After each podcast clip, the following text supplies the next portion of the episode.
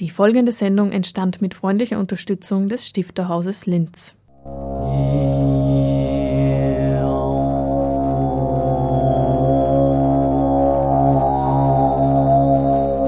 Literatur im Radio.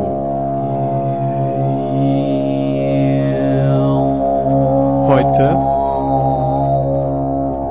der Anstifter.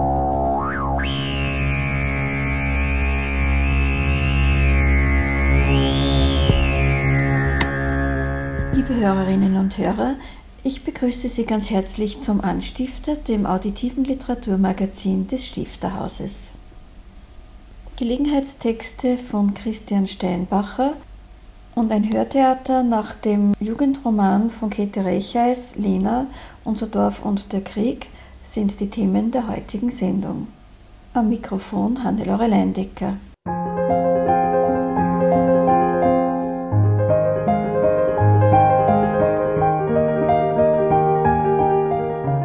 Kollegiales Winken heißt das Buch von Christian Steinbacher, aus dem er am 12. Oktober lesen wird. Es ist jetzt eine Auswahl an Gebrauchs- und Gelegenheitstexten, entstanden von 1987 bis 2014. Was sind das nun für Gelegenheiten, bei denen diese Texte entstanden sind? Von welchen Gelegenheiten ist da zum Beispiel die Rede? Es gibt in dem Buch drei verschiedene Rubriken und die legen das auch klar. Das eine ist die äh, Rubrik Lektüren. Im weitesten Sinn sind dort Besprechungen und Analysen von Werken anderer vertreten. Natürlich immer nicht nur, es gibt immer auch Überschneidungen. Es gibt äh, Selbstauskünfte, die beziehen sich auf die eigenen Werke, wie etwas entstanden ist, wohin es wollte. Und es gibt sogenannte Zurufe. Die können sehr privater Natur sein, indem man einfach etwas verfertigt für einen Kollegen, eine Kollegin zu seinem Geburtstag etc., können aber auch darüber hinausgehen in ein dialogisches Spiel aus Ping-Pong, in, in, Beigaben zu Werken anderer. Es gibt ja immer wieder Gelegenheiten und, und Aufrufe an einen, etwas zu machen. In diesem Sinne könnte man sogar noch konkreter sagen, dass sogar äh, poetologische Äußerungen, wo ich sie mache, selbst äh, Bekenntnisse zu einer gewissen Werkphase auch oft entstanden sind in Bezug auf Fragen, die an mich herangetragen worden sind. So hat etwa Friedrich Block, äh, ich weiß es nicht mehr, ich müsste nachschauen, 1996 war das Jahr, äh, die Frage gestellt, gibt es entscheidende Weiterentwicklungen gegenüber den 50er, 60er Jahren in der Poesie? Das heißt, sind weiterhin ästhetische Positionen leitend, denen es vor allem um die Präsentation, Beobachtung, Kritik, Innovation des sprachlichen Mediums oder Materials geht. Diese Frage war dann Ansatzpunkt, um damit was zu machen. Aber es kann auch ganz anders sein. Die, dieser Spalt hat mich eingeladen und gesagt, such dir etwas äh, äh, im Sinne einer privaten Obsession, die du wissenschaftlich oder eigentlich quasi wissenschaftlich behandeln willst. Und ich habe mir dann einfach eigentlich das missverstehend. Ich wollte zwei Themen einbringen. Ich habe mir gedacht, was ist quasi wissenschaftlich? Ich habe dann Nichtigkeiten gewählt, also alles wäre nichtig und schlussendlich das Thema Wangerl und Schönheitsmasken, weil ich Schönheitsmasken bei der Tochter gesehen habe und bin mich auf diese Weise in das Thema rein. Aber es gibt immer den Punkt von außen, der mich erst äh, dazu motiviert zu solchen Gebrauchs- und Gelegenheitstexten. Ihre Texte sind eine Auswahl äh, aus einer Zeit von 1987 bis 2014. Ähm, nach welchen Kriterien haben Sie diese Auswahl getroffen? Ich würde sagen, nach der Vielfalt um es so zu nennen. Rein bei den Lektüren ist es ja so, dass wesentlich mehr Besprechungen vorhanden sind. Da hat man sich dann mit dem Verleger gemeinsam herangetastet. Was nimmt man? Äh, wo sind eher rarere äh, Positionen vertreten? Also auch in diesem Sinne, im Sinne eines Korrektivs. Und wenn ich mehr zu einzelnen äh, Autorinnen und Autoren gemacht habe, hat man sich beschränkt auf eine größere Arbeit beziehungsweise die erste jeweils größere Arbeit dazu, auch wenn vorher was entstanden ist und nachher was entstanden ist. Äh, und bei den anderen äh, zwei Kategorien geht es wirklich in dem Sinne um, um punktuelle Streuung, um exemplarische Texte, um es so zu nennen, dass von, von allen äh, Textzugangsweisen, die so über die Jahre versucht worden sind, etwas vertreten ist. Mir ist aufgefallen, dass relativ viele oberösterreichische Autoren und Autorinnen vertreten sind. Ist das Zufall? Das ist Zufall und auch wieder nicht. Das hängt damit zusammen, dass ich als äh, Rezensent, der ich ja ursprünglich nicht sein wollte. Ich bin irgendwie reingerutscht, äh, von Fritz Lichtenauer gebeten worden bin, eine, ein Buch von Walter Seidloff, ich glaube, es war 1985 oder 86, könnte ich jetzt nicht genau sagen, ich glaube 86, äh, zu besprechen und wir beide waren damit sehr zufrieden und daraufhin habe ich für den oberösterreichischen Kulturbericht immer wieder Rezensionen gemacht. Äh, von daher gibt es natürlich eine Häufung, weil der das Bericht natürlich Oberösterreich im Fokus hat, wobei ich sagen muss, dass unter der Ägide Fritz Lichtenau es so war, dass in diesem Bericht durchaus auch Korrektive gesetzt werden konnten äh, zur gängigen Literatur, zur Mainstream-Literatur und so weiter, was sicherlich sein Verdienst war. Und aus dem heraus hat sich dann das so entwickelt. Aber es gibt auch sehr viel, das außerhalb Österreichs liegt, das muss man auch betonen. Es gibt nicht dann den Sprung gleich von Oberösterreich nach Österreich, weil die zentralen Figuren wie Oskar Bastia, äh, Paul Wühr, Georg Jappe und so weiter, die hier behandelt behandelt werden, haben ja überhaupt nichts mit dem österreichischen Kontext zu tun. Sie haben jetzt schon einige Namen genannt. Welche der Autoren, die hier vertreten sind, haben Sie besonders beeinflusst und inspiriert? Nicht alle, die da drinnen sind, muss ich so gleich sagen, denn äh, beeinflussen tut einen jedes Lektorat, jede Auseinandersetzung, wo man direkt mit dem Autor was macht, ihn für eine äh, Lesung äh, vor, vor, sich selber darauf vorbereitet und so weiter und so fort. Alles hat irgendwie einen Einfluss. Natürlich gibt es klassisch äh, den Oscar Bastior, der mich irgendwann beeinflusst hat in, in, in den 80er Jahren und in den 90er Jahren. Paul Würde, beide hier vertreten sind. Nicht vertreten ist der Gerhard Rühm, der mich sehr früh beeinflusst hat. Nicht vertreten ist vor allem Jujana Gase mit mit der ich äh, ein sehr inniges äh, Wechselverhältnis entwickelt habe beim Schreiben. Äh, das hat so seine Gründe. Äh, hier gab es auch Zusammenarbeiten, aber die sind das Buch lieferbar und haben eine eigene Qualität, die weit über diese Gebrauchs- und Gelegenheitstexte hinausweist. Wenn Sie jetzt an manche Texte denken, die schon sehr früh entstanden sind, hat sich Ihre Position zu dem, was Sie vielleicht vor 20, 25 Jahren geschrieben haben, verändert oder ist das immer gleich geblieben? Äh, weder noch. Es hat sich natürlich immer wieder verändert, aber es verändert sich auch herum. Es verändert sich nicht linear. Man setzt wieder weiter zurück an. Das ist wie bei einem Schachspiel bei den Rösselsprüngen oder ich weiß nicht, überhaupt bei einem, bei einem Quirl. Man setzt wieder auf der Seite an, man bewegt sich nach links, nach rechts, nach vor, nach zurück, nach oben, nach unten.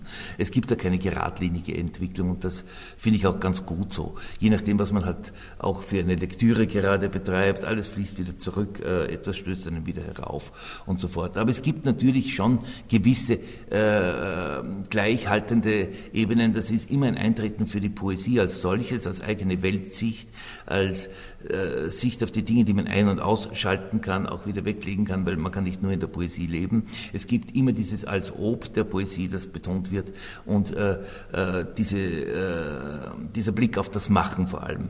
Das, glaube ich, bleibt gleich. Völlig unterschiedlich ist, dass in den frühen Arbeiten sehr viel mit, mit abstrakten Worten umgegangen wurde und Realien fast ganz draußen geblieben sind, Realien des Alltags, um es so zu nennen, während in den späten Texten sogar in essayistische Texte, die andere Arbeiten behandelt haben, ganz plötzlich ein, ein Zahnbürstel oder irgendwas was, was, Banales mit reinfließt. Das ist erst äh, im, im, neuen Jahrtausend entstanden, würde ich sagen, die, diese, diese andere Ausweitung. Und insofern gibt es auch einen großen Unterschied. Ihre Texte werden als kommunikativ und dialogisch bezeichnet. Könnten Sie das vielleicht ein bisschen erläutern? Äh, Sie nehmen sehr oft äh, Beispiele heran, die Sie paraphrasieren, mit denen Sie arbeiten, die Sie nicht analysieren. Es gibt Gegengedichte, es gibt Umschriften äh, zu anderen. auch das ist Dialog, aber von dem abgesehen ist in den Texten selber immer wieder ein Dialog, als ich sehr gerne in den poetischen Texten, das betrifft jetzt weniger äh, die Analyse anderer Werke, ein Du auftaucht, das sehr zersplittert ist. Da kann sich jeder reinsetzen in dieses Du. Das verwenden auch andere Autoren, wie etwa Lisa Spalt, die auch gerne ein Du verwendet. Aber dieses Du ist äh, nicht nur so, dass sich jeder reinsetzen kann, sondern das meint mal mich, mal den anderen, mal sich selbst. Äh, hier changiert etwas äh, und entsteht auch rein in diesem Selbstgespräch, das eines ist und zugleich keines ist, ein Dialog. Also bis dorthin ist unentwegt ein, ein Satz, ein Gegensatz, ein Satz, ein Gegensatz und so fort. Und, und, und so wird halt dann miteinander kommuniziert im Text, um es so zu nennen. Und was, äh, woran arbeiten Sie jetzt ganz aktuell? Puh, das ist etwas schwer zu sagen. Ich, es gibt neue Versuche auf dem Gebiet äh, des Gedichts Äh, ich bin da erst am Herantasten. Insofern kann ich da schwer etwas sagen. Das wird, wird sicher eine längerfristige Sache.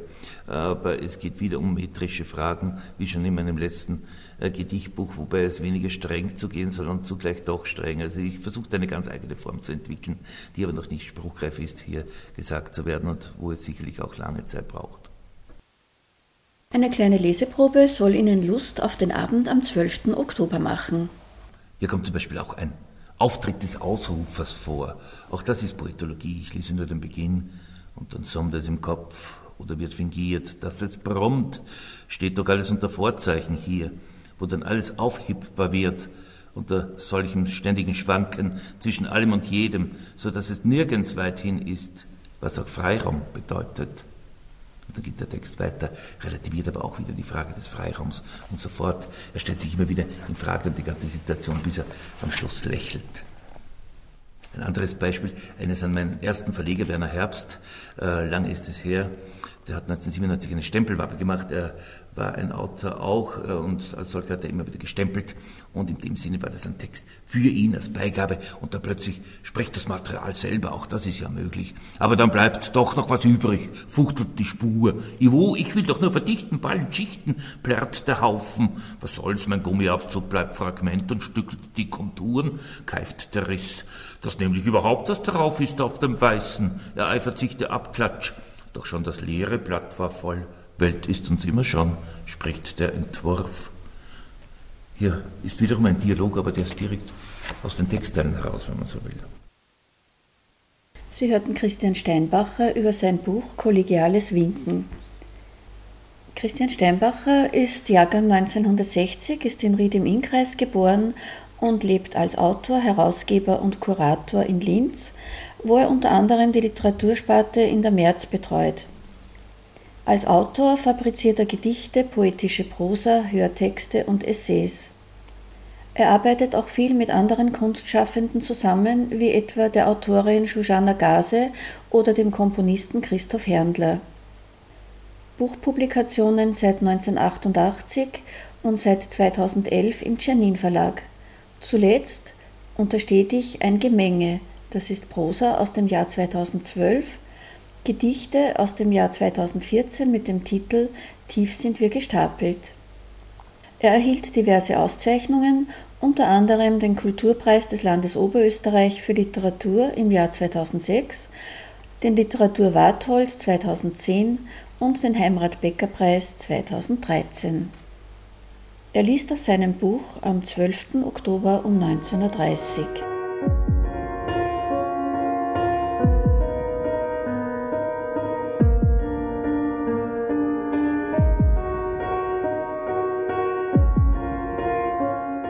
Liebe Hörerinnen und Hörer, vielleicht haben Sie Ihr Radiogerät erst später eingeschaltet. Sie befinden sich beim Anstifter, dem auditiven Literaturmagazin des Stifterhauses.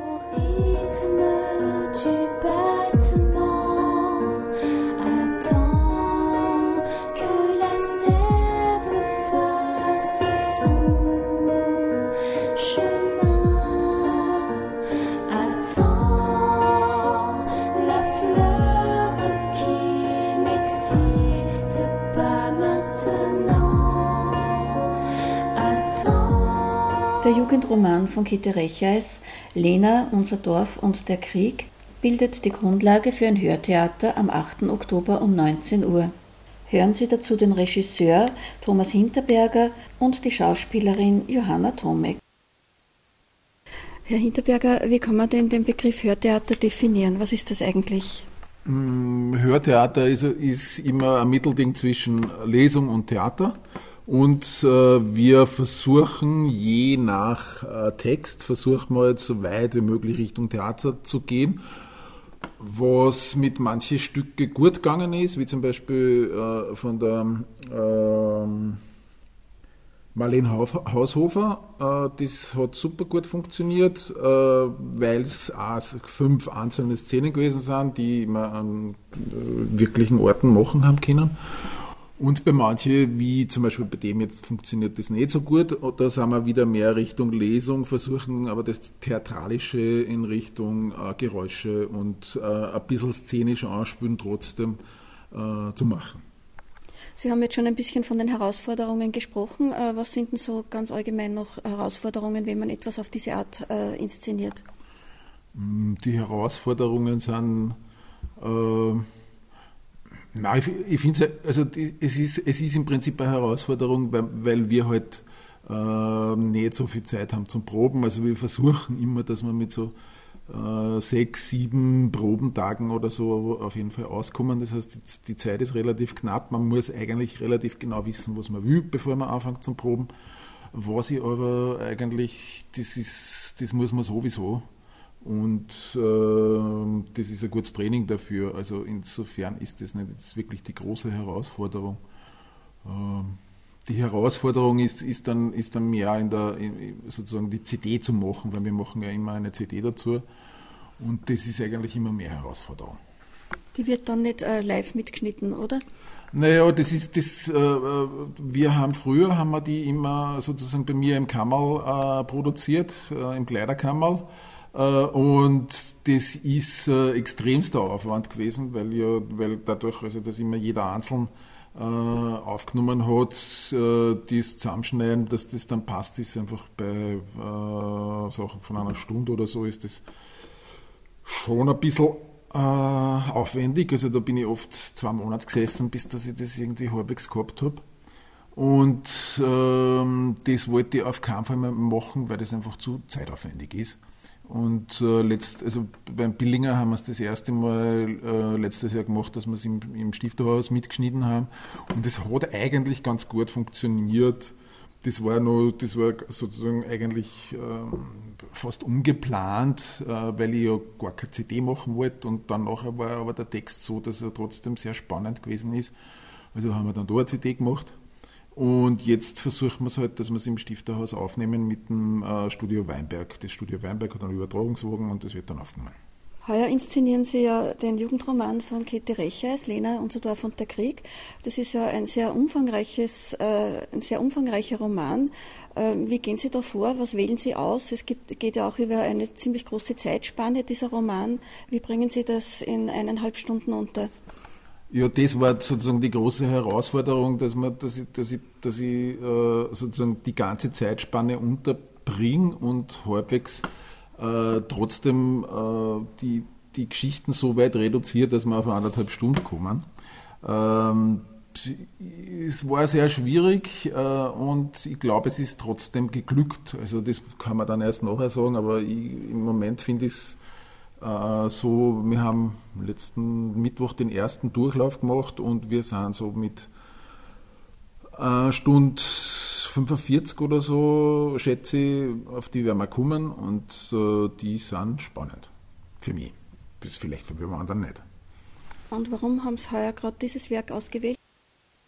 Der Grund ist, ist gewesen, weil äh, wir haben noch nie ein äh, sozusagen so ein Jugendhörtheater-CD gemacht. Und das wollten wir mal machen und da war eben die Kette Reiches äh, dafür prädestiniert, dass wir die machen. Und äh, ich habe gehabt äh, die Auswahl zwischen für mich der Weiße Wolf oder Lena. Der Weiße Wolf war nur schwieriger gewesen, das Theater, zu theatralisieren und ich habe mich dann äh, aufgrund auch der momentanen Situation mit äh, sehr vielen Flüchtlingen und, äh, und der Thematik äh, und dem Krieg sozusagen in, in, in großen Teilen des Nahen Ostens einfach für das Thema entschieden, weil es sehr viele Ähnlichkeiten mit zu der jetzigen Situation eigentlich hat. Es gibt ja sehr viele Jugendbücher, die sich mit dieser Thematik beschäftigen. Warum glauben Sie, dass gerade dieses Buch schon eine Art Klassiker geworden ist? Ja, weil es einfach total unter die Haut geht und, äh, und äh, also mit, mit ähm, also nicht schwarz-weiß äh, macht. Ja.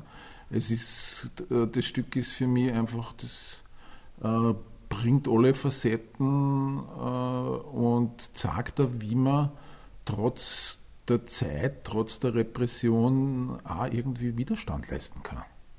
Und das ist für mich ja das Spannende. Und es, wird, es ist nicht so, also was ich, äh, äh, heutzutage ist es ja so, dass man sich immer fragt, äh, diese, die, was haben die damals äh, gedacht, was haben die damals gemacht und Äh, das, ich denke mir, das, ja, das ist schrecklich gewesen, und, aber trotzdem muss man äh, versuchen zu verstehen, wie ist es entstanden, wie ist es passiert, um, um es für die Zukunft zu verhindern. Johanna Tomek, Sie sind eine der Schauspielerinnen. Welche Rolle spielen Sie? Ich spiele die Figur der Lena im Alter, also die, die rückblickt auf das, was sie damals erlebt hat. Und es gibt eine zweite Lena, das ist die Junge, die das quasi im Moment spielt. Und welche Herausforderungen stellen sich für Schauspieler und Schauspielerinnen bei einer solchen Inszenierung? Es ist sogar leichter, weil eben die Probenzeit reduziert ist. Man hat den Text, wenn man ihn verstanden hat, kann man auch wiedergeben. Und Aktionen gibt es nicht, keine großen. Also ist das relativ einfach herzustellen, für mich. Entschuldigung. Und was machen Sie als Schauspielerin lieber? Herkömmliches Theater oder sowas? Ja, jetzt haben Sie bei der Frage noch den Film ausgelassen. ja. Ich würde sagen, ich mache alles gleich gern. Wenn es interessant ist, wenn der Stoff interessant ist, wenn die Leute zusammenpassen, dann ist es einfach eine schöne Arbeit. Sie machen ja sowas jetzt schon seit dem Jahr 2006. Wie ist denn die Akzeptanz beim Publikum? Die Akzeptanz beim Publikum ist eigentlich relativ gut. Also wir, hab, wir haben immer so zwischen 70 und 120 äh, Personen, die kommen am Abend. Äh, ohne dass wir jetzt groß Werbung machen. Und äh, ich finde das ganz toll, dass das, dass das so ist. Und äh, ja, ich finde es immer ein bisschen schade, weil es doch relativ viel Aufwand ist, dass man es nur für einmal macht. Jetzt machen wir es eh für zweimal, weil wir am, am, am nächsten Tag eine Vorstellung für die Schüler haben. Also, und vielleicht, also wenn, wenn das ankommt, äh, versuchen wir, schauen wir, ob wir das vielleicht noch weiterspielen können, weil so viel Aufwand ist es jetzt nicht äh, zum, zum Wiederherstellen. Also die ganzen, äh, es sind halt relativ, wir haben relativ viele Hüte als äh, Erkennungsmerkmal der einzelnen Figuren, aber sonst gibt es nicht dort so viel. Sie hörten Thomas Hinterberger, den Regisseur des Hörtheaters zu Lena, Unser Dorf und der Krieg von Käthe Recheis. Die Live-Aufführung findet am 8. Oktober um 19 Uhr statt und Mitwirkende sind Nora Dirisamer, Matthias Hacker, Alexander Kneip, Karin Schmidt und Johanna Tomek. Thomas Hinterberger, der Regisseur, ist Jahrgang 1959. Er ist nicht nur Regisseur, sondern auch Lichtdesigner und arbeitet mit diversen Theatergruppen. Er erhielt 2004 den Anerkennungsbühnenkunstpreis des Landes Oberösterreich.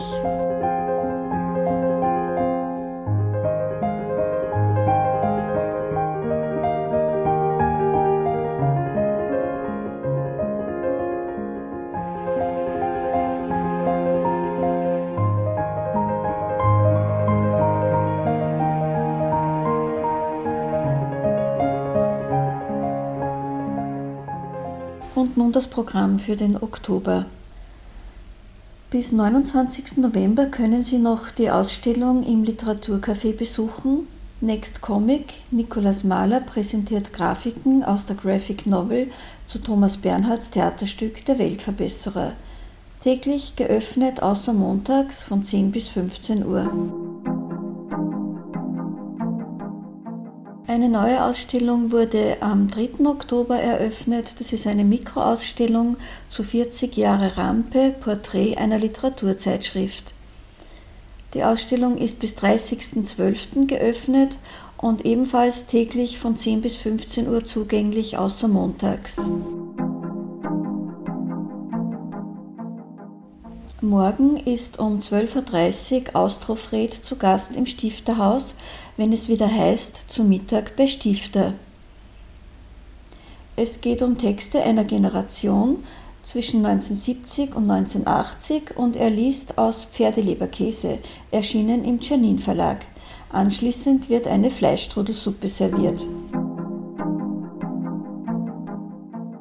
Und ebenfalls morgen um 19 Uhr diesmal gibt es das Hörtheater eine Live-Aufführung von Lena, Unser Dorf und der Krieg nach dem Roman von Käthe Recheis. Am 12. Oktober präsentieren Elfriede Tschurder und Christian Steinbacher ihre Werke. Elfriede Tschurder liest aus ihrem Buch Vom Fließen und Stehen Überschreibungen und Christian Steinbacher, mit dem Sie heute schon ein Interview gehört haben, liest aus seinem Buch Kollegiales Winken eine Auswahl an Gebrauchs- und Gelegenheitstexten aus den Jahren 1987 bis 2014, erschienen im Klever Verlag. Florian Huber wird eine Einführung halten. Am 13. Oktober liest Ludwig Laher Gedichte mit dem Titel Was hält mich? Erschienen im Wallstein Verlag in Göttingen. Romand Gerold wird eine Einführung halten und ist auch für die Musik zuständig. Im Rahmen der Kinderkulturwoche findet äh, unter dem Motto Anders ein Familientag statt. Und zwar am 16. Oktober um 15 Uhr und 16.30 Uhr und am Samstag, den 17. Oktober von 14 Uhr bis 17 Uhr. Und zwar gibt es äh, Workshops für Kinder von 5 bis 12 Jahren, gespielte Geschichten, Sprachquiz und eine Leserallye. Am 20. Oktober wird um 19.30 Uhr eine neue Ausstellung eröffnet. Und zwar heißt sie Landsturm Bezirkskommando Linz, 20. August 1914, Robert Musil und der Erste Weltkrieg. Zur Ausstellung spricht Carolina Kühn vom Literaturhaus München und Universitätsprofessor Dr. Wolfgang Müller-Funk wird einen Vortrag halten mit dem Titel Steyr und die Erkundung der Fremdheit. Robert Musil in Oberösterreich, 1882 bis 1891.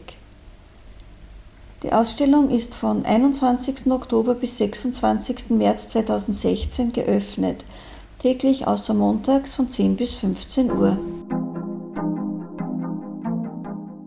Am 22. Oktober geht es wieder um Grundbücher der österreichischen Literatur seit 1945. Anselm Glück liest aus seinem Werk Ohne Titel, erschienen im Literaturverlag Droschel in Graz 1984. Thomas Eder wird ein Referat halten und Klaus Kastberger wird moderieren. Am 27. Oktober präsentiert Franz Zobel seinen Kriminalroman mit dem Titel Groschens Grab, erschienen im Czollne Verlag in Wien. Günter Keindelsdorfer wird eine Einführung halten. Am 29. Oktober ist der oberösterreichische Pen Club zu Gast. Friedrich Zauner präsentiert als Herausgeber das Werk Literaturland Oberösterreich, eine Anthologie des oberösterreichischen Pen Clubs. Mitglieder des oberösterreichischen Pen Clubs werden lesen. Für nähere Informationen können Sie die Homepage des Stifterhauses zu Rate ziehen www.stifterhaus.at.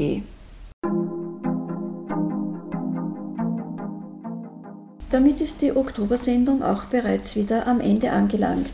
Sie wird morgen um 8 Uhr wiederholt und steht auf der Radio Froh Homepage zum Downloaden und Anhören zur Verfügung www.froh.at/kultur. Auch mit der Homepage des Stifterhauses ist die Sendung sowie alle anderen Anstiftersendungen verlinkt. Natürlich sind wir auch im November wieder für Sie da. Schalten Sie am 4. November ein, dann hören Sie wieder um 17.30 Uhr den Anstifter. Bis dahin verabschiedet sich Hannelore Leindecker.